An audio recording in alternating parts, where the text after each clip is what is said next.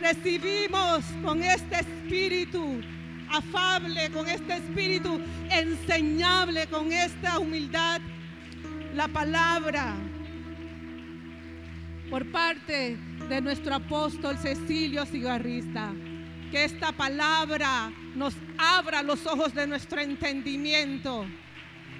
Que esta palabra transforme nuestro entendimiento, nos renueve cada día más para conocer la buena voluntad de Dios, la cual es agradable y perfecta.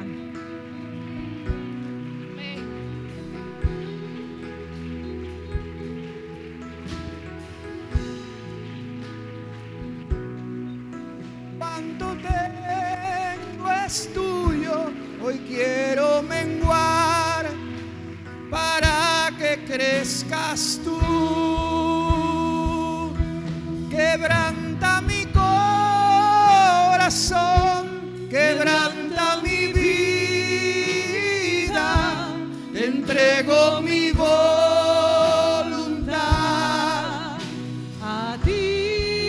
Vamos iglesia todos. Todo lo que soy, Señor. Todo cuanto tengo es tuyo, hoy quiero menguar para que crezcas tú. Esa es una oración, dilo, dilo. Quebranta mi corazón. Quebranta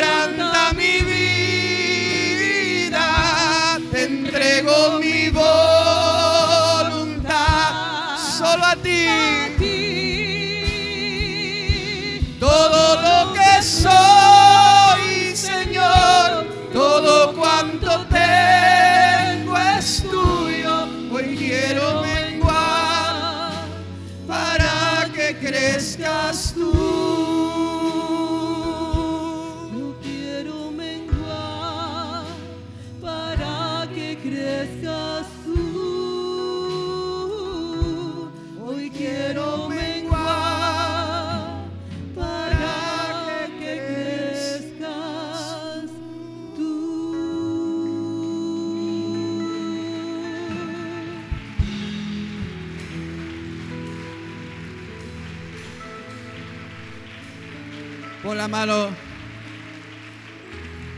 Pon la mano en tu corazón.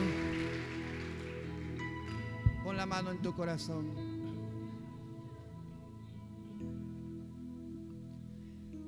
Dile quebranta mi corazón.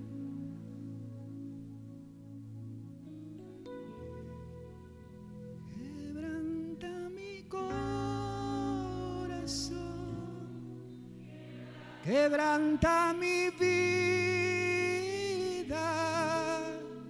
te entrego mi voluntad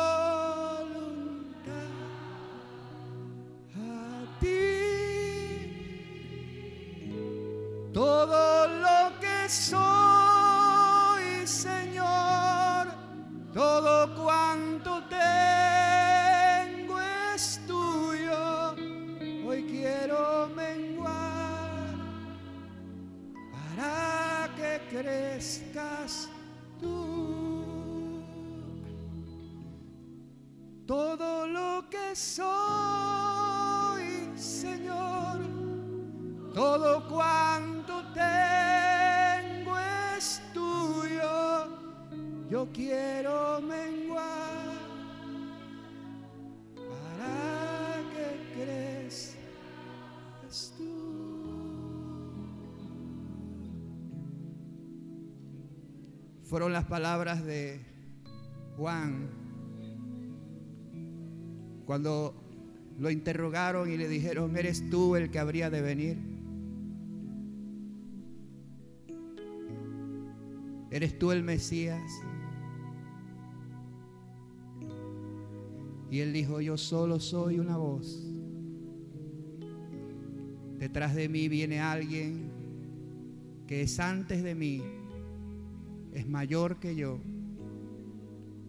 y de quien no soy digno ni siquiera de desatar las sandalias de sus pies. Es necesario que yo mengüe y Él crezca. Con tu mano en el corazón, dile, Señor, en mi vida es necesario que yo mengüe y que tú crezcas. Y a través de tu palabra, Señor, nos estás enseñando esa verdad. Aprender a menguar para que tú crezcas en nosotros. Para que se deje de ver nuestra propia vida, sino la tuya en nosotros. Gracias por esta hermosa noche y el privilegio de poder estar en tu casa. Disponemos todo nuestro ser, espíritu, alma y cuerpo, a escuchar tu voz, a ser limpiados a través de tu palabra. En el nombre de Jesús. Gracias Señor. Un amén y el mejor aplauso al Señor.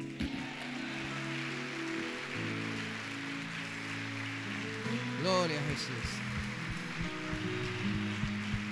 Gloria a Jesús. Gloria a Jesús. Saludos a tu hermano. Bendícele. Qué bueno es verle una noche como esta en la casa de Dios.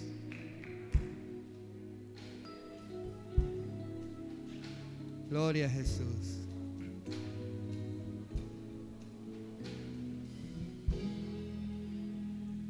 Gloria al Señor. Hágame saber que está contento de estar en la casa de Dios.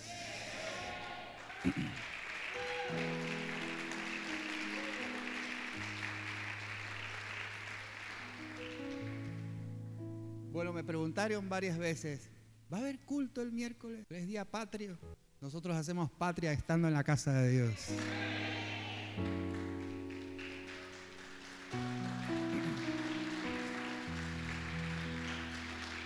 Yo siempre digo, siempre digo que no hay mejor ciudadano que el buen cristiano. Mire que no dije el cristiano, dije el buen cristiano. Porque hay algunos cristianos que son más cristianos Ronaldo que cristianos verdaderos. Así que están listos. Saque su libreta, su Biblia. Yo, por supuesto, doy lo que recibo y ya yo disfruté esto. Y voy a disfrutarlo ahora dándoselo. Espero que disfrute esta noche porque estudiar la palabra de Dios es una bendición. ¿Verdad que sí? ¿Cuántos aman la palabra de Dios? Bien, desenfunde ahí. Primera, primera. Capítulo 1 de Romanos. A ver si ustedes son buenos estudiantes. Yo le dije que Romanos tiene un versículo que es el corazón de la carta del apóstol Pablo a los romanos. A ver, ¿cuál es? Muy bien. Romanos capítulo 11, versículo 36. Muy bien, muy bien. Le voy a dar un dato porque en ese versículo se resume toda la carta del apóstol Pablo a los romanos. En ese justo versículo que dice, porque de él, por él y para él, ¿cuántas cosas? Todas las cosas. Y cuando eso se cumple, entonces se cumple la última parte de ese versículo. A Él sea la gloria por los siglos y todo el mundo dice un amén. Muy bien. Voy a decirle esto para que lo anote. Desde el capítulo 1 hasta el capítulo 5 de Romanos, anote eso en algún lado. Desde el capítulo 1 hasta el capítulo 5 de Romanos se se trata de la primera parte de ese versículo, ser de Él. ¿Qué aprendemos en los primeros cinco capítulos de Romanos? ¿Cómo somos de Él? ¿Ya? Desde el capítulo 6 hasta el capítulo 11, ya no, ya no aprendemos cómo ser de Él, sino cómo vivir por Él. Desde el capítulo 6 hasta el capítulo 11, la enseñanza apostólica por el Espíritu Santo es cómo vivir por Él. Y a partir del capítulo 12 la enseñanza cambia y ahora es cómo vivir para Él. Así que por eso en este versículo se resume toda la carta del apóstol Pablo a los romanos. De Él, desde el capítulo 1 al capítulo, a ver, me ayudan, desde el capítulo 1 al capítulo 5. Por él, desde el capítulo 6 hasta el capítulo 11, y para Él desde el capítulo 12 en adelante. Bendito sea el nombre del Señor. ¿Le puede dar un aplauso al Señor? Así que, ¿en qué parte estamos apenas? A ver, en la primera parte que tiene que tratar con qué? Ser de Él. ¿Cómo hemos llegado tú y yo a ser del Señor Jesucristo? Levánteme la mano todos los que son de Cristo en esta noche. Bendito sea Dios. Un aplauso al Señor. Ser de Él es la cosa más maravillosa. ¿Cómo llegamos a esa verdad? Es lo que vamos a aprender hasta que lleguemos al capítulo 5. Una vez que estemos en el capítulo 6 aprenderemos a cómo vivir para Él. Perdón, por Él. Amén. Muy bien. Vamos entonces donde quedamos. El miércoles antepasado vimos del capítulo 1, versículo 1 al 7, y hoy iniciamos en el versículo 8, porque, porque después del versículo 7 viene el versículo 8. ¿Ya la agarró? Muy bien, vamos. ¿Listos? Primeramente, doy gracias. Ojalá que eso sea lo primero que usted haga en la vida. Dar gracias a Dios y siempre vivir agradecido. Primeramente doy gracias a mi Dios mediante Jesucristo con respecto a todos vosotros. Es decir, Pablo le daba gracias a Dios por los hermanos en Roma, como usted le da gracias a Dios por el hermano que está al lado suyo, ¿verdad que sí? ¿Verdad que sí? Bien. Doy gracias a Dios mediante Jesucristo con respecto a todos vosotros, de que vuestra fe se divulga por todo el mundo si la fe de los hermanos se extendía y se divulgaba por todo el mundo. Todo el mundo hablaba de la fe de ellos. Porque testigo me es Dios, a quien sirvo en mi espíritu en el Evangelio de su Hijo. Voy a hacer un alto aquí. Testigo me es Dios, a quien sirvo en mi espíritu. Esta expresión, a quien sirvo en mi espíritu, se refiere a servir a Dios de la manera más pura y genuina que podamos. Anótalo. Servir en el Espíritu es servir a Dios de la manera más pura y de la manera más genuina, la manera más santa que podamos. Y yo creo que hoy día, hoy día más que nunca, se necesita de ministros que sirvan en el Espíritu. Que todo lo que nosotros hagamos, mis amados hermanos, lo hagamos en el Espíritu. Lo hagamos de la forma más pura y más íntegra. Y para que hoy veamos de qué se trata esto de que Pablo decía, sirvo a Dios en mi espíritu, voy a enseñarle algo que está en el espíritu del hombre, está en todos nosotros y que tenemos que aprender a vivir, a servir a Dios con eso que Dios nos ha dejado. Se llama conciencia. La conciencia es parte de nuestro espíritu. Y hoy quiero enseñarle, a ver, todos los que quieren, a ver, mírame, mírame.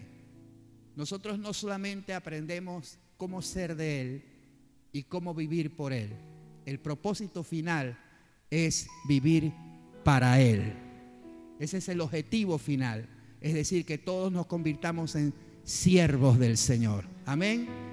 Y para ser un siervo del Señor, Pablo es el mejor ejemplo que podemos tener. Sirvió a Dios en su espíritu. Y le voy a dar dos versículos, que sé que no se va a olvidar de ellos, para que los tenga siempre como, como si fuesen un faro en su vida. Siempre. Debe mantenerlos presentes. Todos los que aquí quieren servir al Señor me dicen un amén. Tenga esto siempre presente cuando usted sirve al Señor. Uno está en Primera de Corintios capítulo 4, Primera de Corintios 4, Vamos allá. Mientras usted lo busca, debo decirle que apenas estamos hablando acerca de algunos rasgos del escritor o el hombre de Dios que es Pablo que escribe la carta a los romanos. Todavía no hemos entrado nada en materia de lo que tiene que ver con la teología de Romanos. Así que estamos arrancando motores. Pero vea entonces lo que dice Primera de Corintios capítulo 4, versículo 1, si lo tiene me dice un amén.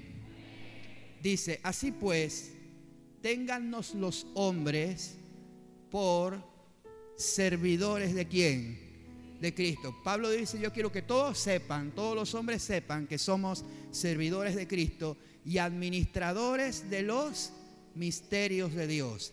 Ahora bien, mira esta aclaración, ahora bien, se requiere de los administradores que cada uno sea hallado como fiel. ¿Cuántos creen que necesitamos fidelidad ministerial? Gente que sirva a Dios con fidelidad. Y de eso se trata cuando Pablo dice, yo sirvo a Dios en mi espíritu. Ahora mira lo que sigue diciendo. Versículo 3. Yo en muy poco, por no decir en nada, en muy poco tengo el ser juzgado por vosotros o por tribunal humano, y ni aun yo me juzgo a mí mismo. Porque aunque de nada, escucha y subraya eso por favor, aunque de nada tengo, ¿qué cosa? Mala conciencia. Por favor, subraya eso, mala conciencia. Porque es esa conciencia la que hace que algunos no puedan dormir en paz. Saber que algo no estás haciendo bien, que algo no hiciste bien. Pero Pablo dice, yo, yo de nada tengo mala conciencia. Y repito que Pablo está hablando de la vida ministerial. No tengo nada mala conciencia, pero no por eso soy justificado, pero el que me juzga es el Señor. Es decir, mis amados, que Pablo sabía que aunque su conciencia estuviese limpia, y eso es algo que Pablo siempre mantenía, y procura en su vida siempre tener una conciencia limpia. Pero a pesar de que nuestra conciencia nos diga, estás haciendo bien, Dios es más puro que nuestra propia conciencia. ¿Verdad que sí? Por esa razón siempre ponemos nuestra vida delante de Dios para que Él nos examine. Y por eso Él dice aquí, aunque de nada tengo mala conciencia, no por eso soy justificado, porque a mí el que me juzga es el Señor. Pablo no tenía problemas con tribunales, con jueces, no tenía un mal testimonio, ni fuera ni dentro de la iglesia. Y así debe ser toda persona que sirve al Señor. ¿Me dices un amén? No se olvide de Primera de Corintios, capítulo 4, versículo 1 en adelante. Se requiere de los administradores y de los que servimos al Señor que seamos hallados como fieles. Muy bien. Ahora, Segunda de Corintios, capítulo 4. Por eso no quiero que se olvide. Primera de Corintios 4 y Segunda de Corintios Cuatro. Y por eso yo le llamo a esos versículos el 4 por 4 Y yo digo que cuando un ministro vive así es un 4 por 4 es todo terreno. Sí, porque ser todo terreno es que usted tiene una conciencia limpia en la iglesia, en la casa, en el trabajo, y nadie puede decir nada malo de usted porque usted guarda una vida fiel al Señor donde sea que usted se meta. Alabe al Señor por eso. Todoterreno. Diga, Señor, hazme un todoterreno. Sí, porque aquí a veces es facilito decir aleluya, ¿verdad? Se tropezó en el trabajo y ¿qué le salió? Ah, santo vive Jehová. Se tropieza en la iglesia y dice aleluya. y en 2 de Corintios capítulo 4 dice el versículo 1. Me encanta este versículo, dice, por lo cual teniendo nosotros este ministerio según la misericordia que hemos recibido, no desmayamos. Antes bien, renunciamos, subraya esa palabra, renunciamos. A esto es lo que renunciamos, a lo oculto y vergonzoso. Propóngase que en su vida no haya nada oculto ni vergonzoso. Renunciamos a eso, al oculto y a lo vergonzoso. No andando con astucia ni adulterando la palabra de Dios. Es muy importante eso. ¿Sabe que hay ministros que adulteran la palabra de Dios para su propia conveniencia? Uh, de eso hay un montón. Pero que Dios nos halle fieles no andando con astucia, el juega vivo, no adulterando la palabra de Dios, sino por, el, por la manifestación de la verdad, recomendándonos, de nuevamente la palabra esta, a toda qué? Conciencia humana delante de Dios. Qué importante es. A eso se refiere entonces Pablo en servir a Dios en el Espíritu. Hay que renunciar a lo oculto y a lo vergonzoso. De nuevo, volvemos allá a Romanos, porque tengo, porque testigo me es Dios, a quien sirvo en mi espíritu en el Evangelio de su Hijo, de que sin cesar hago mención de vosotros siempre en mis oraciones. Pablo siempre oraba por los hermanos, rogando de que en alguna manera tenga el fin por la voluntad de Dios un próspero viaje para ir a vosotros. Pablo está expresando su deseo de visitar a los hermanos en Roma, porque deseo veros. Está, conmigo, ¿verdad? Porque deseo veros para comunicar algún don espiritual a fin de que seáis confirmados. Esto es para ser mutuamente confortados por la fe que nos es común a vosotros y a mí. Pero no quiero, hermanos, que ignoréis que muchas veces me he propuesto ir a vosotros pero hasta ahora he sido estorbado para tener también entre vosotros algún fruto como entre los demás gentiles. Le expliqué eso un día, que la razón por la cual Pablo no pudo ir, a pesar de proponérselo tantas veces y haber sido estorbado, eso provocó que Pablo escribiera la carta a los romanos y por eso la escritura dice que todas las cosas ayudan a bien a los que aman al Señor. ¿Cuánto nos ha bendecido que Pablo no haya podido ir a Roma porque tuvo que escribir la carta? ¿Verdad que sí? Y eso lo provocó el Espíritu Santo. Ahora, dice el versículo 14, a griegos y a no griegos, a sabios y a no sabios, soy un qué? Son, soy deudor.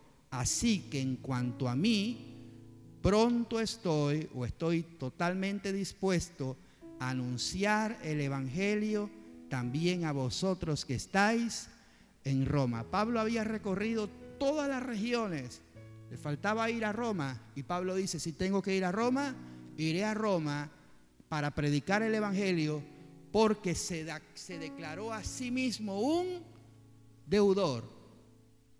Tengo una deuda, tengo un compromiso. Ponga en su libreta, por favor, somos deudores del Evangelio.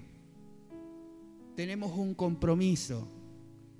Y Pablo decía, estoy dispuesto a quien sea, griegos y no griegos, judíos y no judíos, quien sea y donde sea, yo estoy dispuesto a predicar el Evangelio. A ver, de nuevo, quien sea y donde sea si el Señor quiere enviarnos a un lugar, diré amén.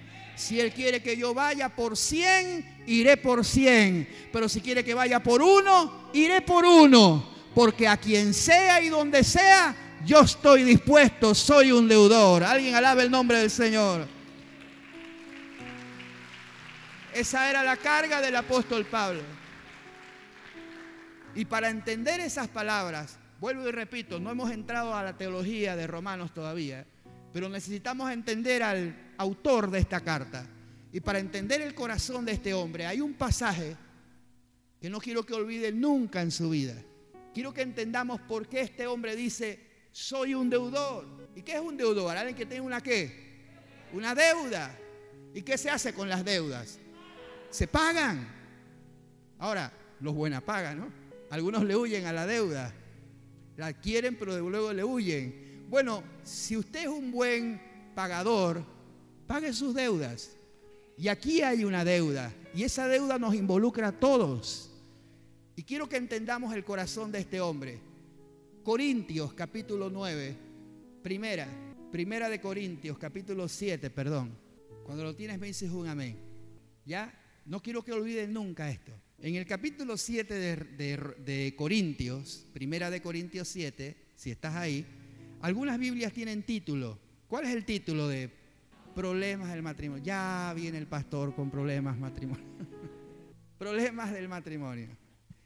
Quiero que entienda el contexto de Pablo hablando estas palabras, porque Pablo está hablando precisamente del matrimonio y está dando instrucciones a la iglesia de los Corintios acerca del matrimonio, que por cierto sería bueno que lo leyera. hay instrucciones ahí muy importantes. Pero en ese contexto Pablo dice algo que hay que saber entender. Él dice, quisiera que todos los hombres fueran como yo, dice Pablo. ¿Cómo así? Bien, Pablo no estaba casado. Y él dice, yo quisiera que todos los hombres fueran solteros, que no se casen. ¿Cómo así? ¿Por qué Pablo dijo una cosa como esa? Por esta razón. Él dijo, el soltero tiene cuidado de las cosas de su Señor. Punto. Ya. Pero el casado tiene que tener cuidado de cómo agradar a su esposa y cómo agradar al Señor. Lo repito, el soltero se puede concentrar en solo esto, cómo agradar al Señor. Pero el casado tiene que tener cuidado de dos cosas, cómo agradar a su esposa, y esa es una tarea bien, ¿qué tarea? ¿Por qué risas y nadie dice amén? No es tarea fácil. De hecho, la Biblia le dice a los hombres, no a las mujeres, sé sabio con ella, porque se necesita de sabiduría. Los varones deben orar siempre, Señor, dame sabiduría para, para descifrar los códigos de la vida. Porque las mujeres tienen señales y hay de que no le captes las señales. O cuando te dicen, ve a buscar la cosa que está en la cosa, debajo de la cosa. Y si tú no entiendes esa cosa, ¿qué cosa la vida? ¿Ah? Te acosa. Bueno, bueno. Eh, el punto es, ya no sé ni por dónde iba. Estamos en la cosa, la cosa, vamos. El soltero tiene cuidado de las cosas de su Señor. Es más, mire, yo en un punto de mi vida, recién convertido y llamado por el Señor, pensé que me iba a quedar solo. Lo pensé. Pero para quedarse solo necesitas tener un don que se llama don de continencia. Y Dios lo da a algunas personas. A mí no me lo dio. Pero mi propósito era servir al Señor. Ahora, ahora junto a mi esposa sirvo al Señor y para mí ha sido muchísimo mejor. Dígaselo por favor. Bueno, el punto es que Pablo dice, quisiera que todos los hombres fueran como yo para que se dedicaran a servir a Cristo. Así que quiero, lo que quiero que entiendas es la mentalidad y el corazón de este hombre. Él no está en contra del matrimonio, por supuesto que no. Él no está diciendo que casarse es malo, por supuesto que no. Habría que leer todo Corintios 7 para que te dieras cuenta que el matrimonio es algo digno, honroso, hermoso. Pero ¿por qué Pablo dice una cosa como esta? Por esta razón. Estoy resumiendo. Capítulo 7, versículo 26. 7, 26. Ya veo que sería bueno como una clase matrimonial, ¿verdad? ¿Ah? Sería bueno. Solo escuchar a las mujeres decir amén. 7.26 dice, tengo pues esto por bueno, o sea, decir quédense en solteros, tengo esto por bueno a causa, escucha y subrayalo por favor, a causa de la, ¿qué cosa? Necesidad. Y ojo, dice, que apremia. ¿Qué significa eso de apremia? Que es un tema de urgencia, que no se puede postergar, que no se puede esperar. Entonces, por favor, mírame, hay una necesidad apremiante. Hay una necesidad que no puede esperar. Y Pablo dice, quisiera que hubiera más jóvenes dispuestos a suplir esta necesidad. Quisiera que hubiera más jóvenes dispuestos a servir al Señor porque hay una alta necesidad y esta necesidad es urgente, urgente. Ahora, el versículo 29 todavía lo aclara más y dice, pero esto digo hermanos, por eso es urgente, que el tiempo, ¿qué? Es corto, en realidad queda poco tiempo, el tiempo es corto y más para, todos los que hemos escuchado Apocalipsis, ¿verdad que sí? Sabemos que el tiempo es corto y la necesidad es qué? Apremiante. Una de estas dos palabras, por favor el tiempo es corto y la necesidad es apremiante, o dígalo al revés, la necesidad es apremiante y el tiempo es corto. Entonces él dice, resta pues que los que tienen esposa sean como si no la tuviesen. Él dijo, bendito sea Dios, me habló el Señor. ¿Cómo así? Si la Biblia dice que tengas cuidado de tu esposa, pues entiende el corazón con que él está escribiendo esto. Él está diciendo, el tiempo es muy corto. La necesidad es que apremiante. Así que los que están casados sean como si no tienen mujer. Es decir, la necesidad apremiante está aún por encima de mi propio matrimonio. Es decir, que no te detenga eso.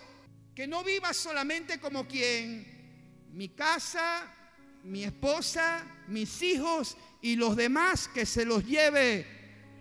¿Ah?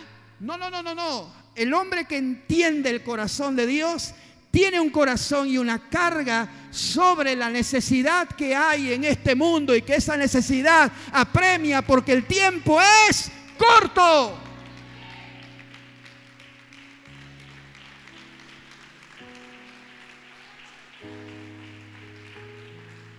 Yo no sé, yo no sé cuánto usted ama al apóstol Pablo, pero yo amo al apóstol Pablo. No tenemos una foto de Pablo, pero aquí está el corazón de este hombre. Y mira lo que él dice aquí. Dice, los que, los, los que tienen esposa sean como si no la tuviesen. Escucha, los que lloran como si no llorasen.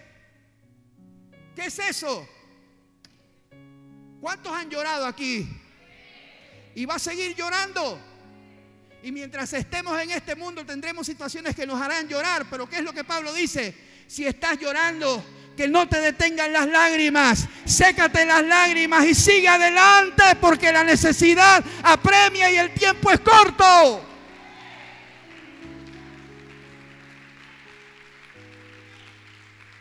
Porque mientras yo lloro y me detengo en mí mismo, alguien se puede perder. Siga conmigo, por favor. Los que lloran como si no llorasen. Los que se alegran como si no se alegrasen. ¿Está usted contento con algo? Dele gracias al Señor. Pero no se detenga en esa alegría de manera que te olvides de los demás. ¿Por qué? Porque el tiempo es corto. Siga conmigo. Los que compran como si no comprasen. O sea, no te metas al mall y te olvidas del mundo entero. ¿Ah? Y todo es comprar y comprar y ver qué quiero y ver qué compro y ver qué compro y todo es para mí, para mí, para mí, para mí, para mí. ¿Y qué con los demás? ¿Sabes que Dios te prospera y te bendice con el propósito de que tú puedas bendecir a otros?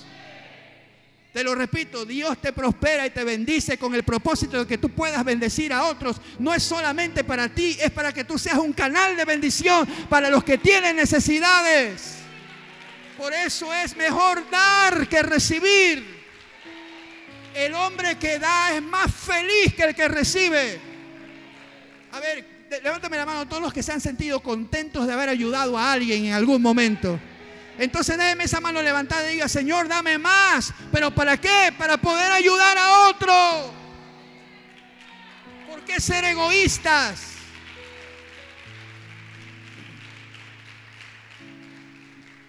Y mira cómo termina, dice, porque la apariencia de este mundo que pasa, todo va a pasar, todo pasa. Pero si estamos en el mundo tenemos una misión, algo que hacer, hay una necesidad. Déjeme explicarle esto de la necesidad. Dice la Biblia, anótalo, no lo busques, solamente anótalo, en la casa lo, lo lees. Dice la Biblia en Juan capítulo 4 que Jesús, a Jesús le era necesario pasar por Samaria. Escucha esto, por favor. Usa la palabra necesario. Mira que Pablo dice aquí, hay una necesidad que apremia. Y, y Juan dice, le era necesario a Jesús pasar por Samaria, necesario. Y cuando tú lees ese pasaje y ves que él iba para Judea y venía de Galilea, geográficamente le era necesario pasar por Samaria, porque quedaba en el punto centro. Pero en realidad Jesús pudo haber dado la vuelta por Perea, como lo hizo en una ocasión. Así que la necesidad ahí no era geográfica, la necesidad era algo más. Él fue y se sentó en un pozo y había una mujer. ¿Recuerda ese pasaje? ¿Cuántas mujeres había? ¿Y sabe qué era la mujer? Era una prostituta. ¿Cómo lo sabemos? Porque a la hora que fue a buscar agua, era la hora de ellas. Las doncellas iban en la mañana y a mediodía iban las prostitutas. Y esta mujer fue a buscar agua. Era la de cinco maridos, ¿se acuerda de eso? La de cinco maridos. Y dice la escritura que los discípulos tenían hambre y ellos fueron a buscar de comer, pero Jesús se quedó ahí. Y los discípulos se fueron a buscar de comer. Lo que haría cualquier persona ante su necesidad natural. ¿Cuántos necesitan comer todos los días? Bien. Jesús habló con la mujer, recuerda el pasaje. Mujer, dame de beber, todo aquello, la conversación. La mujer fue tan impactada que dice que soltó su cántaro y se dio cuenta que Jesús era el Mesías. Cuando los discípulos regresaron y lo vieron hablar con la mujer, ninguno se atrevió a preguntar, ¿qué hablas? Pero ellos pensaron fue esto. ¿Quién le trajo a Jesús de comer? Porque la necesidad ahorita es comer. Alguien le tuvo que haber traído de comer.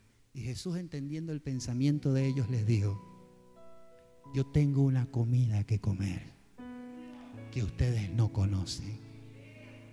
Mi comida es que haga la voluntad del que me envió. Y la voluntad del que me envió es que nadie se pierda. Esa mujer tiene una necesidad y por amor a ella, yo estoy aquí. Esa era la necesidad, lo que hizo que Jesús pasara por Samaria, una mujer. Yo quiero que esa sea mi vida también. Que lo mío se quede atrás ante esa necesidad. Que si toca un día no comer para suplir esa necesidad, esa necesidad está por encima de cualquier cosa. Levántame tu mano y diga, Señor, enséñame a vivir con una necesidad por encima de la mía y es hacer la voluntad de mi Padre. Dar un aplauso al Señor.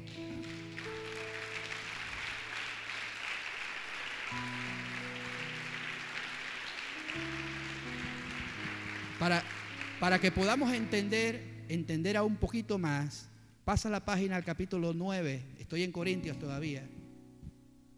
Capítulo 9. ¿Ya? Mira lo que dice el versículo 16. 16 dice, oh Dios, quiero que todos estén ahí. Capítulo 9, versículo 16 dice, porque si anuncio el Evangelio o si predico el Evangelio, no tengo por qué qué. ¿Por qué gloriarme? ¿Por qué? Porque me es impuesta qué cosa. ¿Qué cosa? Necesidad. Y ay de mí si no anunciare el Evangelio. ¿Ve la carga de ese hombre? Por eso él dice, si hay que ir a Roma, se va a Roma. Si hay que ir a tal lugar, allá voy. Si es por uno, por uno, por quien sea. Porque hay de mí si no anuncio el Evangelio. Tú y yo hemos recibido las buenas nuevas de salvación y hay de nosotros si nos quedamos callados. Te lo repito, hay de nosotros si nos quedamos callados. ¿Por qué? Porque el tiempo es corto y la necesidad ¿qué? apremia. No se olvide de eso. Cada vez que yo leo eso en la Biblia, porque paso varias veces por ahí por Corintios, y cada vez que leo eso, me viene a la memoria una historia, que se la voy a contar breve. Pero para que sepa dónde está, está en Segunda de Reyes capítulo 7. Solamente para que sepa dónde está. Anótalo y me vuelves a mirar acá. Segunda de Reyes 7. Mírame, te cuento esa historia breve, rápido. Para que entendamos esto de la necesidad premiante. El tiempo es corto. Y hay de mí si no anuncio el Evangelio. Hay una historia ahí en Reyes de un sitio que era un sitio en aquellos días cuando una ciudad era rodeada por un invasor. Benadab se llamaba el invasor, rey sirio, y sitió la ciudad de Samaria. Es decir, rodeaban la ciudad, los muros de la ciudad, se establecían ahí para que los que están dentro de la ciudad se les gastase el alimento y el agua. Y de esa manera tenían que abrir las puertas obligatoriamente y así entraba el enemigo y los acababa. Bien, Samaria estaba sitiada y eran los días del rey Acab. Mientras ellos están dentro y los enemigos están fuera, el hambre comenzó a pegar sobre la ciudad de Samaria.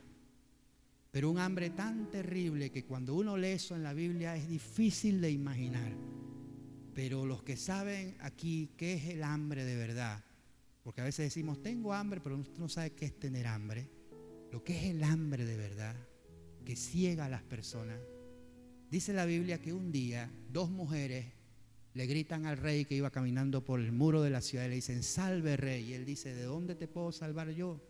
La miseria era una cosa terrible, no había nada en el lagar, no había nada en los graneros.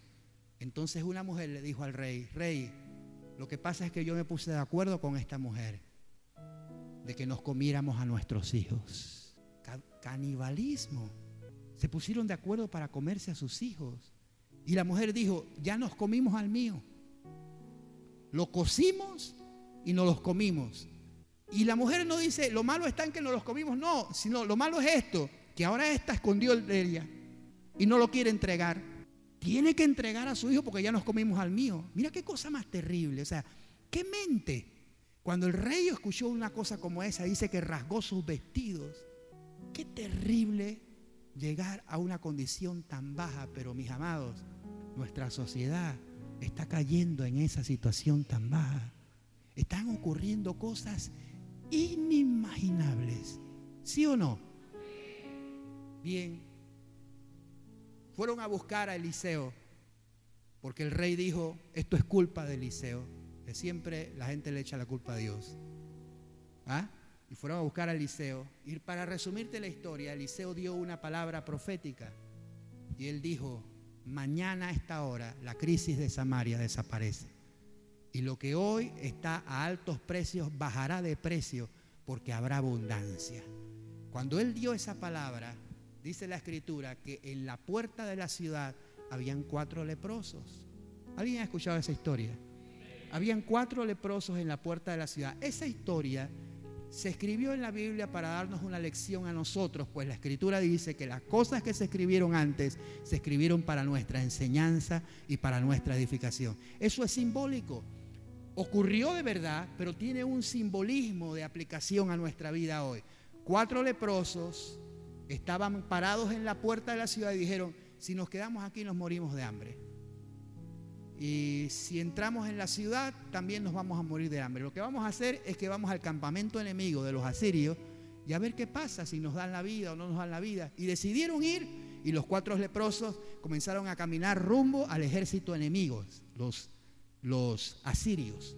Cuando llegaron allá se toparon con una sorpresa, porque dice la Biblia que mientras ellos caminaban, ¿cuántos eran? Cuatro. Y mientras ellos caminaban al, al ejército de Asiria, Dios hizo que los pasos de esos cuatro leprosos se escucharan como los pasos de un gran ejército. Y entonces los asirios dijeron, vienen contra nosotros. Y los, samaritanos le pidieron ayuda a los egipcios y viene todo ese ejército contra nosotros. Y por el pavor y por el miedo abandonaron las tiendas y salieron huyendo cada uno por su vida. Los talones les pegaban en la nuca. No, eso lo digo yo. Iban huyendo despavoridos y dejaron todo el campamento intacto. Así que cuando los leprosos llegan, de paso le voy a decir esto, cuando usted y yo caminamos bajo una palabra profética, Dios hace que nuestros pasos se agiganten. Dios hace que nos convirtamos en un gran ejército. Aunque sean cuatro y sean leprosos, se convirtieron en un ejército porque había una palabra de Dios que decía, mañana las cosas van a cambiar. Alguien reciba eso, mañana las cosas van a cambiar. No todo está perdido, nada es imposible para Dios. Dios puede cambiar las cosas. Y si cambió una ciudad en 24 horas, también puede cambiar tu familia, tu casa, a tus hijos. Puede cambiar todo porque nada es imposible para Dios.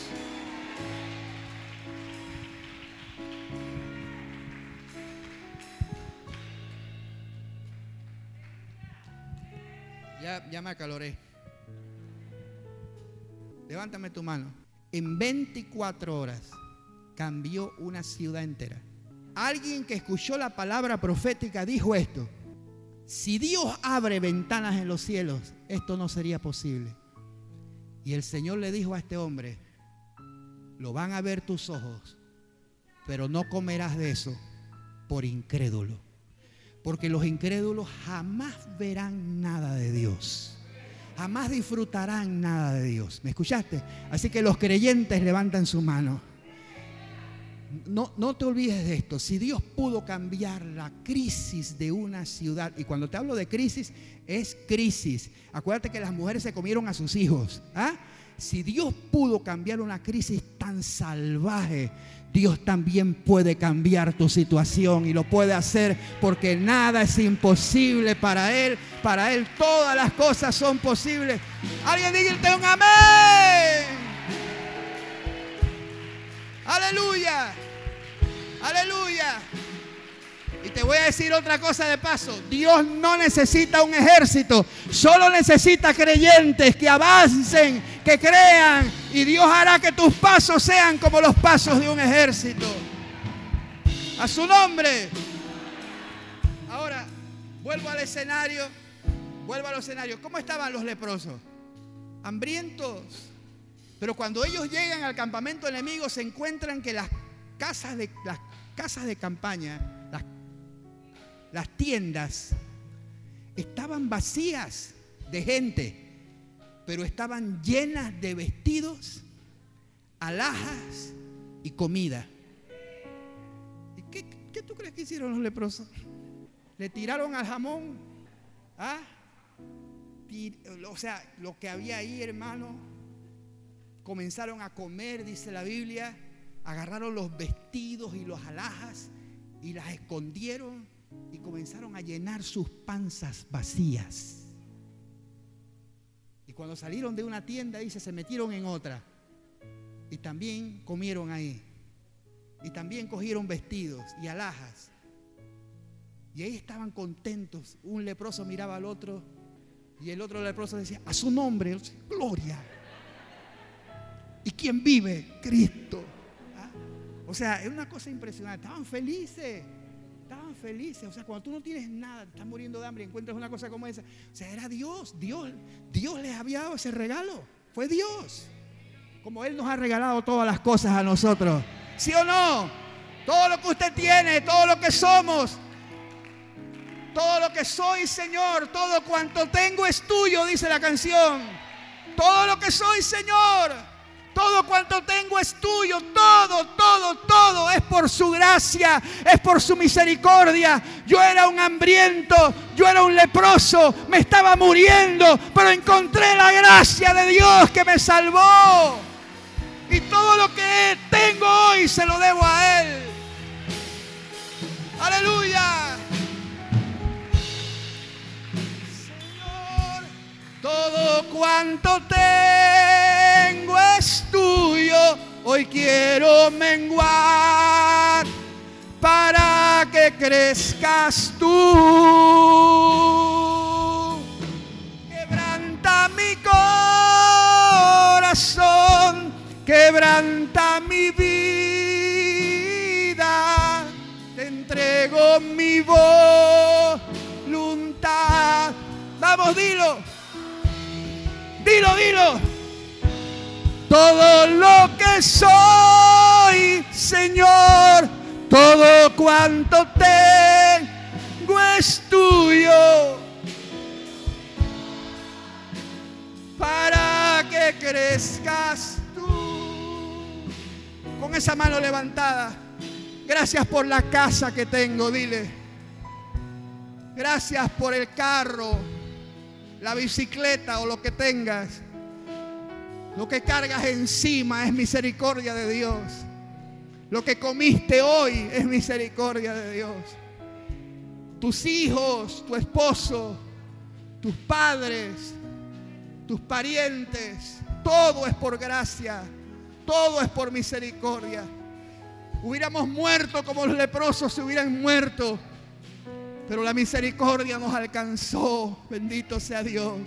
Su favor nos alcanzó. Y hoy reconocemos, Señor, que todo lo que somos y todo lo que tenemos, te lo debemos a ti, Señor. Ay, apláudale, alábale, dale gracias. Dale gracias. Dale gracias.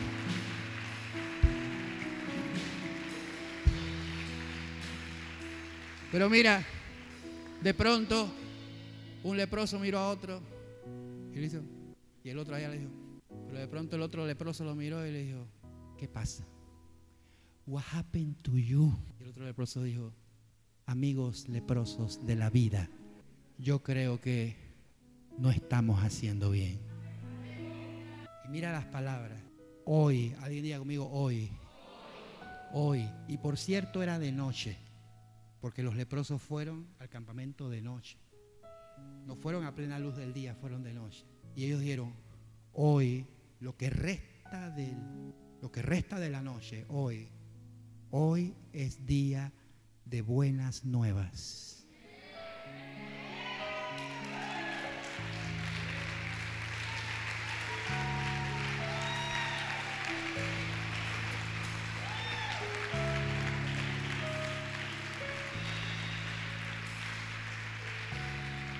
Buenas nuevas, buenas nuevas es la misma palabra que significa evangelio. Buenas noticias. Así que hoy es día de buenas nuevas. Y por cierto, ¿cuántos leprosos eran? ¿Y cuántos evangelios hay en la Biblia? ¿Usted cree que el Espíritu Santo hace cosas por casualidad? No, eso está ahí para darnos una lección. Hoy es día de buenas nuevas. Y él dijo, y nosotros callamos. Y todavía dijo una cosa todavía más. Dijo, y si esperamos hasta el amanecer, o sea, si esperamos que amanezca y nosotros no hemos dado esta buena noticia, si esperamos hasta el amanecer, nos alcanzarán nuestras maldades. Porque es una maldad que tú estés comiendo y disfrutando mientras en Samaria se están muriendo de hambre. Mi amado, mírame por favor. Es una maldad que nosotros estemos encerrados comiendo bien y no compartamos esas verdades con la gente que se está muriendo de hambre.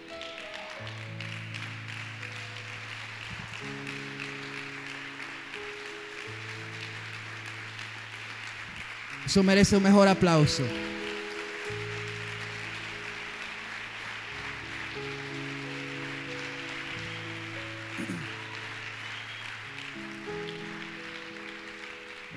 Pues, sepa esto entonces. Hoy es día de buenas nuevas y no podemos callar.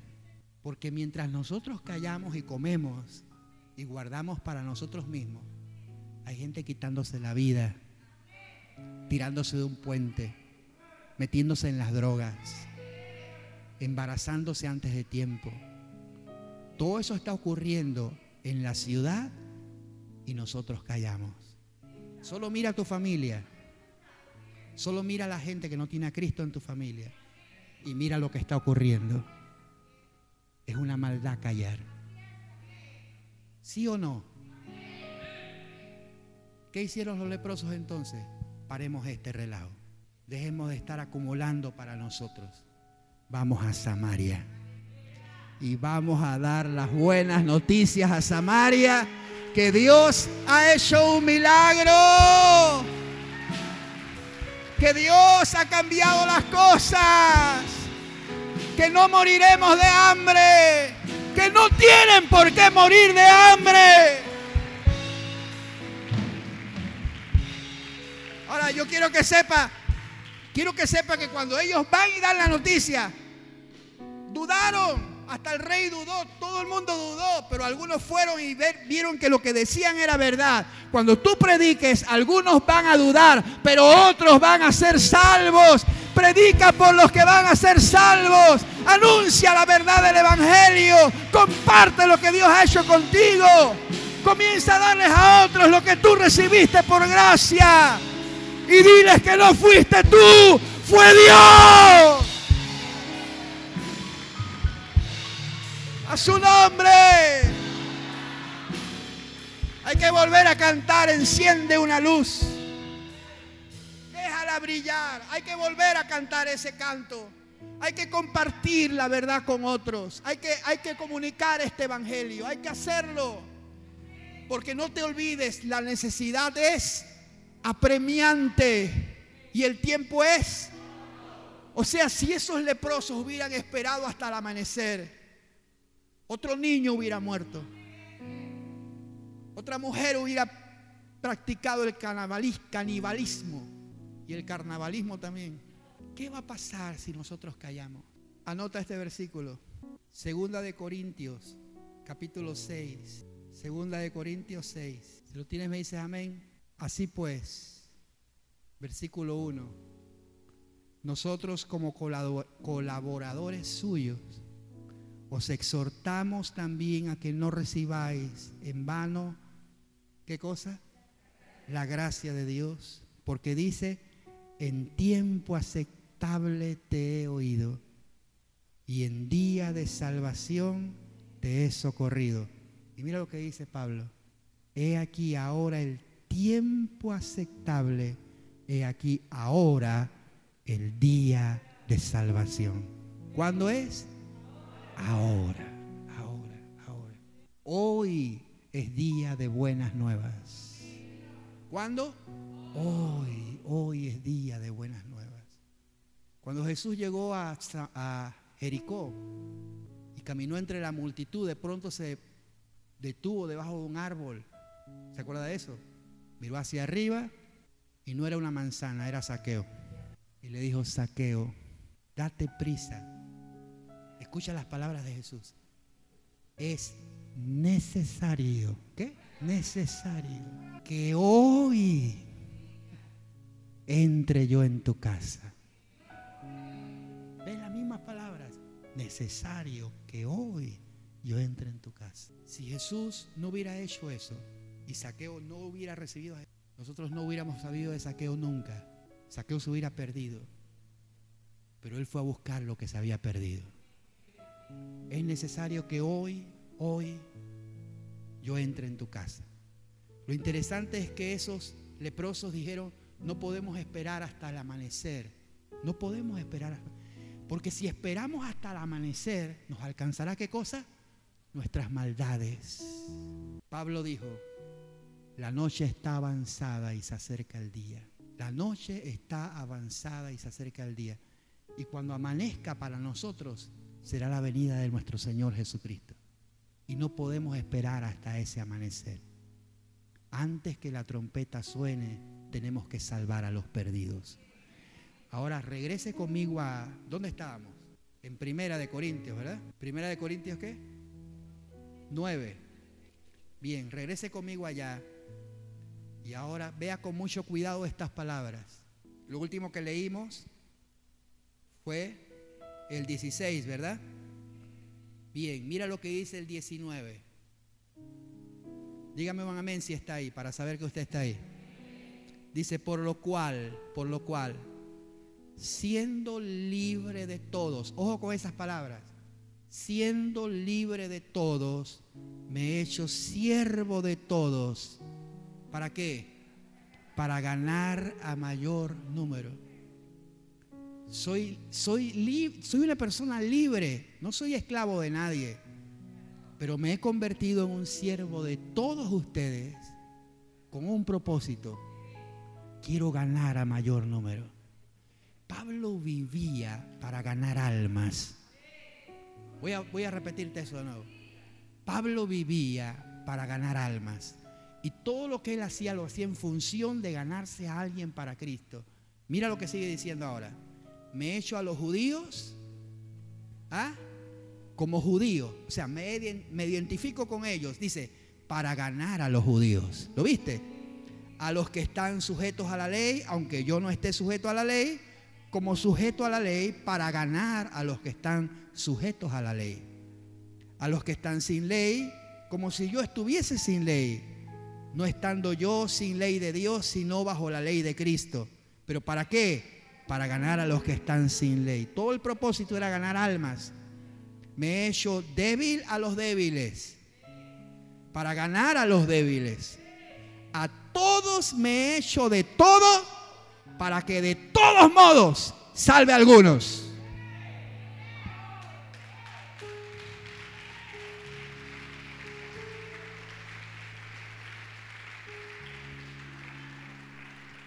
Déjame hacer una oración contigo, levántame la mano. Porque la Biblia dice esto, y Pablo era uno de esos. La Biblia dice que el que gana almas es sabio. Así que quiero que ores conmigo. Levántame tu mano y dice, Señor, dame sabiduría para ganarme a alguien para Cristo. En el nombre de Jesús, dame la sabiduría para hablar de ti y ganar almas, porque esa es la necesidad más apremiante que existe. En el nombre de Jesús, dígame un amén. Versículo 23. Quiero que leamos esto con mucho cuidado. Dice, y esto hago, o sea, ganar a la gente por causa del Evangelio, las buenas noticias, para hacerme copartícipe con Él. 24. ¿No sabéis que los que corren en el estadio, todos a la verdad corren, pero uno solo se lleva, ¿qué cosa? El premio. Bien. Mira, mira la exhortación de Pablo. Corred de tal manera que lo tengáis. ¿Cuántos sabían que están aquí en una carrera? Ahora, mírame acá. Tú no estás compitiendo con el hermano que está al lado tuyo. No es una carrera de competencia contra otro. No, no, no. Pero lo que Pablo está diciendo aquí es que no te olvides de esto. No corras por correr. Ah, yo voy a la iglesia porque hay culto. Como todo el mundo va, yo voy también. Y cuando dicen que hay que decir gloria a Dios, yo también digo gloria a Dios, pues. No, no corras por correr. Corre como el que está corriendo para obtener qué cosa? El premio. Ahora, no solamente dice eso, dice, todos, todo aquel que lucha, versículo 25, ¿qué hacen los luchadores? De todos se abstienen. Claro que sí, una dieta que tiene el luchador es una cosa terrible. Cumple con esa dieta para poder luchar bien. Y dice, a la verdad, para recibir una corona corruptible, pero nosotros una corona que incorruptible. Ay, este versículo 26. Así que yo, Pablo, de esta manera corro, no como a la aventura, y de esta manera peleo, no como quien golpea el aire. Mira lo que golpeo. Golpeo mi propio cuerpo y lo pongo en servidumbre. Qué advertencia esta. No sea que habiendo sido heraldo para otros, yo mismo venga a ser eliminado. Qué amonestación más tremenda. Entonces, déjame darte este consejo, mis amados hermanos. Este consejo va para todos, para todos. No importa quiénes seamos, corramos bien. No corra por correr. A ver, no corra por correr. ¿Sabe que en la Biblia hay un pasaje donde dice que el rey necesitaba recibir una respuesta de la guerra y alguien preguntó, ¿quién va? Y se lo dice al rey. Y alguien dijo, yo voy. Y salió corriendo. Los mensajeros eran corredores. Y este tipo, salieron dos corriendo. Y este corrió más que el otro y llegó primero. Y se alcanzó al que salió primero. Y cuando llegó allá le preguntaron, ¿cuál es el mensaje? Y él dijo, no sé. Y yo, ¿Para qué corriste? Había sudado. ¿ah? ¿Para qué corriste? Era un mensajero y corrió más que el otro y se lo ganó. Se lo pasó, lo dejó volado. Pero cuando llegó allá el mensaje, eh, no sé. ¿ah? Ese hombre corrió por correr. Entonces tú estás en una carrera cristiana. ¿Me escuchaste? Estás en una carrera cristiana. Pero no corras por correr. Es decir, no pierdas el tiempo. Corre sabiendo por qué estás corriendo. Y cuando luches, golpea no el aire, golpea tu, peor enemigo. Y no es tu hermano, eres tú mismo. ¿Cuántos ya se dieron cuenta que son sus peores enemigos? A ver, de nuevo, ¿cuántos se dieron cuenta que son sus peores enemigos? Y a esta carne hay que someterla, hay que, hay que sujetarla y hay que decirle no cuando quiere un sí. Y Pablo termina diciendo, no sea que habiendo sido heraldo para muchos, yo mismo venga a ser eliminado. Creo que eso nos da un sentido de temor de Dios. Entonces levántame tu mano, por favor. Círame tus ojos por un segundo. Quiero que pienses esto. Si tú piensas en las disciplinas de los atletas, un boxeador, por ejemplo, antes de subir a un ring, estuvo meses preparándose, siguiendo dietas estrictas, ejercicios estrictos, madrugando para hacer ejercicio. Y todo por una corona corruptible. Pero a ti se te ha prometido una corona incorruptible. Y si de algo tienes que abstenerte, te diré esto, vale la pena. Si algo tienes que decir que no, vale la pena. Si algo tienes que renunciar, vale la pena renunciar. Si tienes que renunciar a algo oculto y algo vergonzoso, vale la pena renunciar. Si tienes que decirle a tu carne no, cuando todo te dice que sí, vale la pena decir no, porque se te ha prometido una corona incorruptible. Padre, en el nombre de Jesús te pido que no corramos por correr, que no luchemos contra el aire, que aprendamos a golpear nuestro propio cuerpo y a ponerlo en servidumbre. Porque todos aquí, Señor, somos siervos tuyos y queremos hacer tu voluntad. Gracias, Señor. Dale un aplauso al Rey.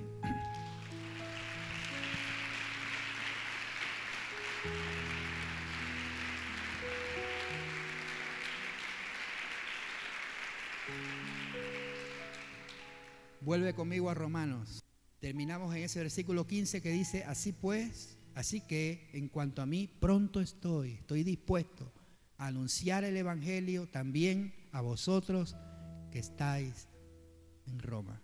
Y aquí en el versículo 16 entramos a los bordes de la teología.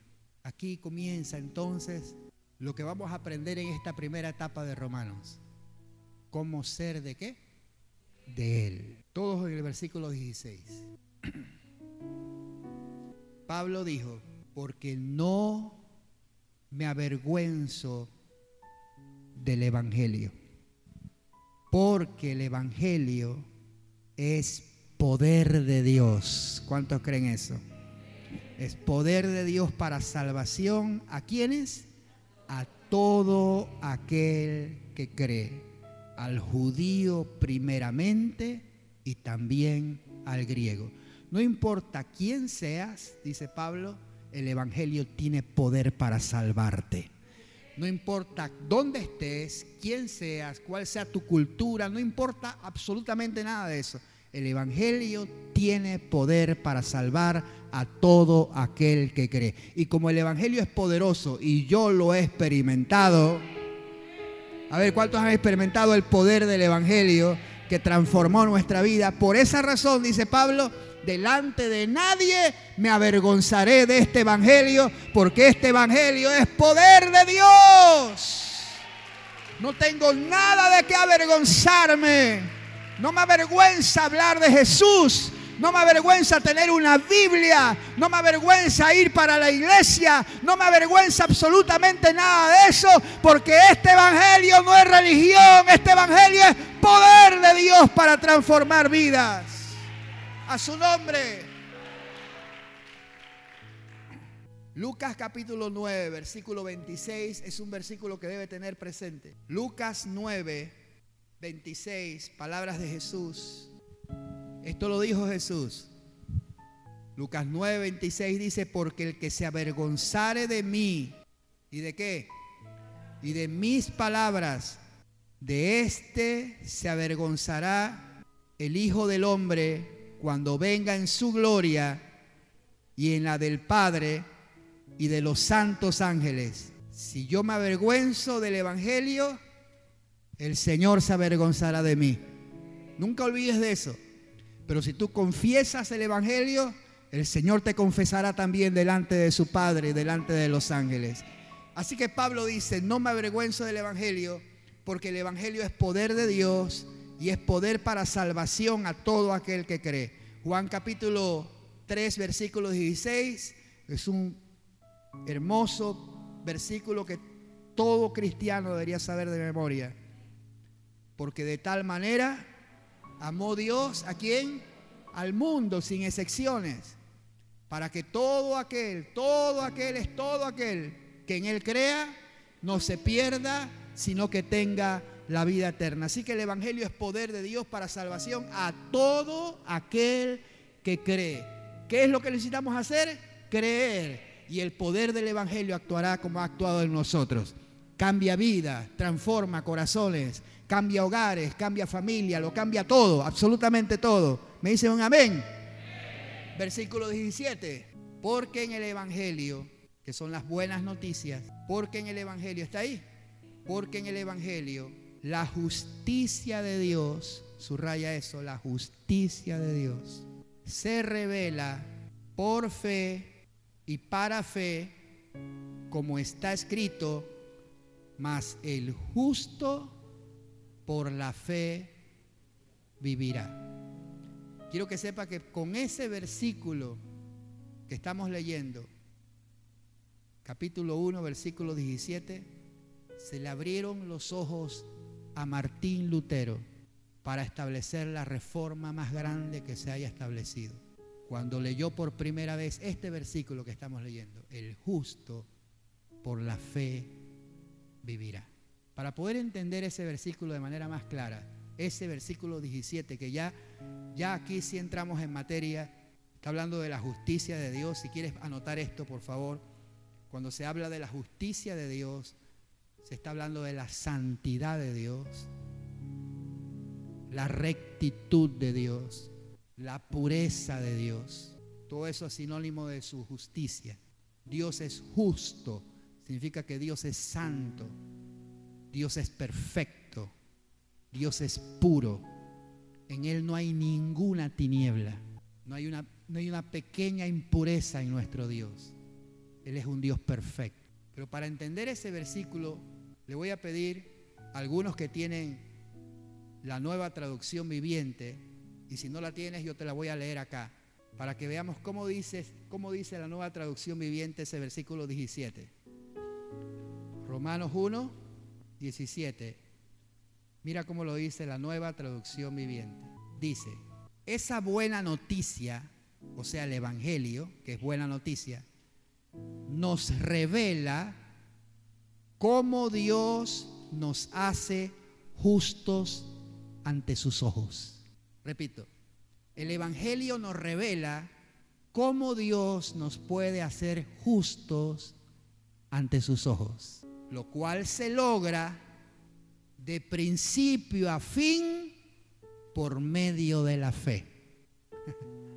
A ver, ¿puede un hombre pecador llegar a ser justo ante los ojos de un Dios justo? Repito esto. ¿Puede el hombre pecador? ¿Cuántos reconocen aquí sus imperfecciones? ¿Y cuántos reconocen que son pecadores? Bueno, yo soy pecador y Dios es qué? Justo. ¿Cómo puede un hombre pecador llegar a ser justo ante los ojos de un Dios que lo sabe y lo ve todo? La pregunta es, ¿podemos nosotros los pecadores llegar a ser justos a los ojos del Dios justo? ¿Alguien aquí es capaz de que cuando Dios lo vea, sabiendo lo bueno, lo malo y lo feo tuyo, Dios te mire y diga, Él es justo? ¿Cómo podemos lograr alcanzar la justicia de Dios? Eso es lo que Pablo nos va a revelar. ¿Cómo poder alcanzar al Dios justo? ¿Cómo podemos nosotros alcanzar al Dios justo? Bien, el Evangelio nos enseña esto, que el hombre pecador no puede alcanzar al Dios justo. Pero la buena noticia es que el Dios justo alcanzó al hombre pecador. Eso es lo extraordinario. Esa es la buena noticia. Que siendo pecadores, Dios nos amó tanto que vino a nosotros los pecadores para hacernos justos ante sus ojos. Y eso solo se puede lograr, alguien diga conmigo, solo se puede lograr por medio de la fe. De nuevo, ¿por medio de qué cosa? De la fe. Solo por medio de la fe podemos ser justos ante los ojos del Dios justo. Y eso se logra de principio a fin. Es decir, que todo nuestro camino en este Evangelio es un camino de fe. Y por eso dice, como está escrito, o como dicen las escrituras, es por medio de la fe que el justo tiene vida. Voy a volver a leerlo en la, nueva traducción viviente. Dice, esa buena noticia nos revela cómo Dios nos hace justos ante sus ojos. A ver, a ver, a ver. ¿Quién podría decirme esta noche, pastor, yo he orado sinceramente, he orado sinceramente. Señor, yo quiero agradarte. ¿Quién ha orado así? A ver, quiero ser agradable delante de tus ojos. ¿Alguien ha orado así? Uy, no conozco a un cristiano que no ore así, porque los cristianos queremos agradar a Dios. Así que levántame la mano y diga, Señor, yo quiero agradarte. Quiero vivir una vida justa delante de ti. Cuando hablamos de justicia, estoy hablando de que quiero vivir una vida santa, íntegra, perfecta delante de tus ojos. Bien, Dios nos va a enseñar cómo alcanzar esa justicia. ¿Cómo podemos ser agradables delante de sus ojos? ¿Cómo se logra eso? Y aquí está la primera revelación. Eso se logra solo por medio de la, porque está escrito, el justo por la fe vivirá. Ahora, cuando él dice está escrito, significa que en el Antiguo Testamento eso se anunció. Alguien lo dijo en el Antiguo Testamento. ¿Quién fue el que escribió esas palabras? El justo por la fe vivirá. ¿Alguien sabe? ¿Quién profetizó eso? Porque Pablo está citando eso. Como está escrito, el justo por la fe vivirá. ¿Quién profetizó eso? Bien, lo profetizó un profeta llamado Abacub. Y necesito que todo el mundo vaya a Abacub. Si usted no sabía que Abacub está en la Biblia, Abacub es uno de los profetas menores. Abacub. Me dice amén cuando lo tiene. Voy a esperar a algunos que, que lo encuentren. Mira a su lado para ver si puede ayudar a alguien a encontrarlo. ¿Ya? A ver, todavía hay gente buscándolo. Necesito que lo encuentre, Abacub. Porque, repito, Pablo está citando lo que dijo el profeta Abacub. ¿Ya? Le voy a dar una tarea. A los buenos estudiantes les voy a dar una tarea. Lea Abacub en casa. Léelo todo. Te va a bendecir. Abacub es un, es un libro hermoso. Léelo en casa. Pero es Abacub el que profetiza en el capítulo 2, versículo 4, ahí está la profecía. He aquí, ¿lo tienes? Que aquel cuya alma no es recta, ¿qué hace? Se enorgullece. Pero el justo por la fe vivirá. Qué extraordinario. Lo profetizó Habacuc el justo por la fe vivirá, pero no te olvides de la primera parte. Aquel cuya alma no es recta, ¿qué hace? Se enorgullece. Entonces déjame decirte esto. En el Evangelio y en la gracia y en la salvación de Dios no existe lugar para el orgullo. Vuelvo al escenario de lo que le dije de los leprosos. ¿Podría algún leproso enorgullecerse? ¿Pudo algún leproso llegar y decir, hey, acabamos de echar a los asirios? Ah, pero es que hay gente así. O sea, fue Dios quien los echó y llegan echando el cuento que fueron ellos. ¿Ah? No hay nada en nosotros para la vanidad, para el orgullo. Nada, absolutamente nada. En la gracia no existe lugar para el orgullo porque Él lo hizo todo por nosotros Por eso, por eso dice, a Él sea la gloria. ¿A quién? A Él sea la gloria. Alguien diga conmigo, a Él sea la gloria. Todo lo que nosotros somos y tenemos es por su gracia y su misericordia. Así que a Él sea la gloria. No hay lugar para vanidad, orgullo ni nada de eso. No es que yo canto bonito, no es que yo toco bien, no es que yo predico bien, es su misericordia, es su gracia, es su amor, es que Dios nos usa para poder extenderle la mano a otro. Así que cuando usted vea que Dios haga un milagro a través de usted, es decir, si alguien fue ayudado a través de tu vida, tenga, tenga cuidado cuando usted habla de lo que Dios hace a través de usted. Es que cuando yo le hablé, que cuando le impuse las manos. Poder salió de mí. ¿ah? Es que eso estaba muerto, pero cuando yo llegué, entonces tenga, tenga cuidado con el yoyo de la vida. Tenga cuidado con inflarse demasiado, que Dios sabe explotar globos. Siempre tome la corona y ríndalo a los pies del Señor y diga, Señor, es por tu gracia, es por tu misericordia, es por tu bondad. Yo no soy absolutamente nada. Entonces recuerde siempre, siempre, siempre, siempre, que el que no es recto, aquel cuya alma no es recta, se enorgullece. Pero el justo, ¿dónde están los justos aquí? ¿Vivirán por qué cosa? Entonces dale un aplauso al Señor. Por la fe viviremos.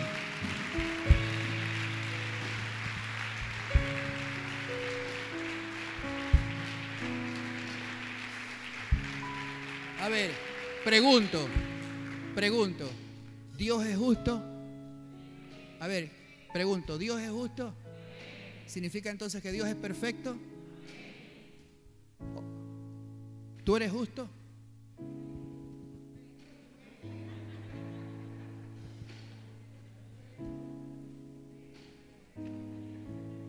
¿Qué estamos, ¿Qué estamos aprendiendo en esta primera parte de Romanos? ¿Cómo ser qué? De Él. Los que son de Él son justificados. Y Dios los ve como justos. ¿Cómo se logra eso? Por la fe. ¿La fe en qué? En lo que Cristo hizo por nosotros. No en lo que nosotros hemos hecho, sino en lo que Cristo alcanzó y logró por nosotros. Ese es el Evangelio, esa es la buena noticia cómo alcanzar ser justos delante de los ojos de Dios. Lo maravilloso, lo maravilloso y lo extraordinario es que a pesar de nuestras imperfecciones, cuando Dios te declara justo, no hay condenación para ti. Porque Él es el juez de toda la tierra. Ahora, ¿cómo llegar a ser justo ante los ojos de Dios? Dile que está al lado tuyo. Esto es lo que vamos a aprender. Señor, yo quiero que cuando tú me mires, me mires con agrado. Me veas con complacencia. Yo pueda vivir una vida recta delante de tus ojos. Yo quiero ser justo delante de ti. Ese es el deseo más grande del corazón de todos los hijos de Dios, ¿verdad que sí? ¿Cómo alcanzar eso es lo que tú vas a aprender? Ahora, a partir del versículo, vuelvo a Romanos, a partir del versículo 18, vas a aprender las tres grandes revelaciones de Dios. ¿Las tres qué? Las tres grandes revelaciones de Dios. ¿Cuáles son las tres grandes revelaciones de Dios? El próximo miércoles, a esta misma hora, por este mismo canal, vas a aprender cuáles son esas tres grandes revelaciones de Dios, porque así aprenderemos a cómo ser de Él. ¿Le puedes dar un aplauso al Señor?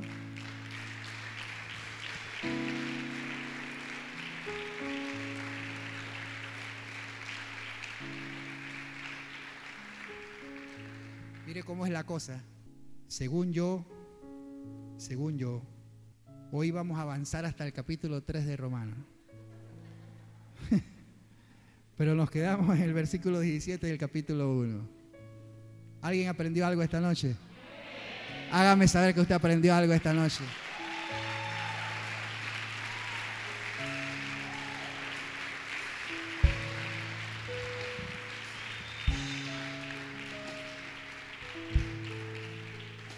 Yo le, yo le garantizo que lo que viene de aquí en adelante es extraordinario, fascinante, fascinante.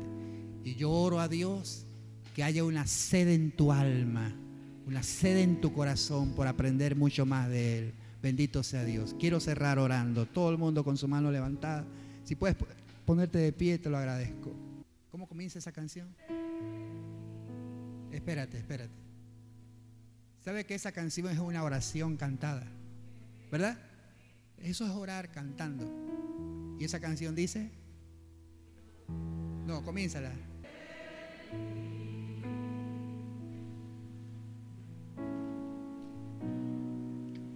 Quiero habitar en tu presencia.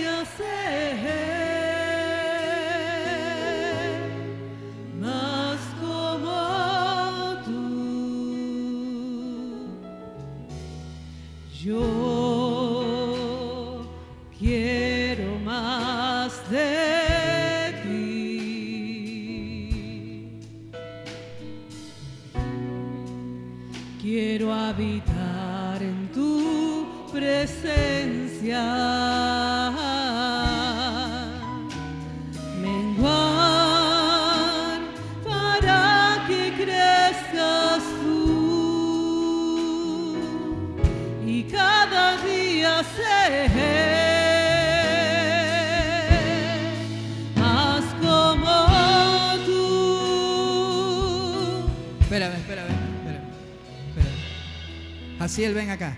Ven acá, Jaciel. Si tú representas al hombre pecador, estás allá abajo. Y yo represento al Dios justo, santo y perfecto. Quiero que sepas esto. Jamás, nunca, jamás podrás alcanzar por ti la justicia de Dios. Te lo repito, Así Él representa al hombre pecador, hundido en su maldad, por cuanto todos hemos pecado, todos estamos destituidos de la gloria de Dios. Yo represento al Dios santo, justo, perfecto. El hombre pecador jamás podrá alcanzar la justicia de Dios. Por eso, la peor, el peor engaño de la religión es decirle al hombre que por sus buenas acciones irá al cielo. Porque toda nuestra justicia ante los ojos de ese Dios perfecto es como un trapo de inmundicia delante de sus ojos. No hay ningún hombre que por sus buenas acciones pueda alcanzar a Dios. Ninguno. No hay ser humano que pueda alcanzar a Dios. El Evangelio es todo lo contrario a la religión. La religión te dice, tienes que hacer esto, esto y esto para poder alcanzar a Dios. ¿No ha escuchado usted esta expresión? Ay, te ganaste un escalón al cielo. ¿Lo ha escuchado? Pues no existen escalones. Ni siquiera un escalón podríamos ganarnos para ir al cielo. Nadie es salvo por sus obras. ¿Por qué? Para que nadie se gloríe. Porque aquel cuya alma no es recta se gloría, se enorgullece. ¿Ves? Pero el justo por la fe vivirá. Porque el Evangelio es todo lo contrario. No es el hombre acercándose a Dios. Es Dios bajando a la condición del hombre para poder alcanzarlo. Ese es el Evangelio. Es Dios viniendo a nosotros para justificarnos, para limpiarnos, para santificarnos. Dáselo más grande. Este es, esto es lo grande del Evangelio. Que Dios se hizo hombre y habitó entre nosotros y se hizo obediente hasta la muerte y muerte de cruz para poder salvar a los hombres pecadores, para poder limpiar a los pecadores, para poder justificar a los que estábamos perdidos. Ese es el Evangelio. Esas son las buenas noticias. Y de ese Evangelio yo no me avergüenzo porque es poder de Dios para salvación. A su nombre, a su nombre. Y no podemos quedarnos callados. Hay que decirle al pecador que Dios lo ama. Hay que decirle al pecador que no tiene que ser buena gente para acercarse a Dios, que Dios se acerca a los perdidos porque Él no vino por justos, sino por pecadores para llamarlos al arrepentimiento. Ese es el Evangelio glorioso que predicamos. A su nombre. Mis, mis amados colegas leprosos, no hay gloria para nosotros, no hay alabanzas para nosotros. El único que merece la gloria es Él, porque siendo nada nos usó y nos, nos dio vida y salvación a su nombre. Callemos esta buena nueva. Hay que decirle a los pecadores que Dios los ama y que para eso predicamos este evangelio glorioso. Y esas noticias son poderosas, transforman vidas. Amén, amén. ¿Cómo vivir una vida justa delante de Dios? De eso vas a aprender. Y Dios te va a enseñar y te se te van a abrir los ojos del entendimiento vas a comprender un montón de cosas. Y dejaremos de ser esos egoístas que comen, se visten y no piensan en nadie. Vamos a mirarnos a la cara y decir, no estamos haciendo bien. Hoy es día de buena nueva. No podemos callar. Amén. En el nombre de Jesús te bendigo. Padre, yo te pido con todo mi corazón. Que nos ilumines con tu palabra. Que la antorcha de esta casa se mantenga encendida. Para que la luz de tu palabra, Señor, nos haga salir de tinieblas, de pensamientos religiosos y torcidos que no tienen nada que ver con el Evangelio y que pongas en nosotros una carga por los perdidos, que podamos ganar a otros para Cristo.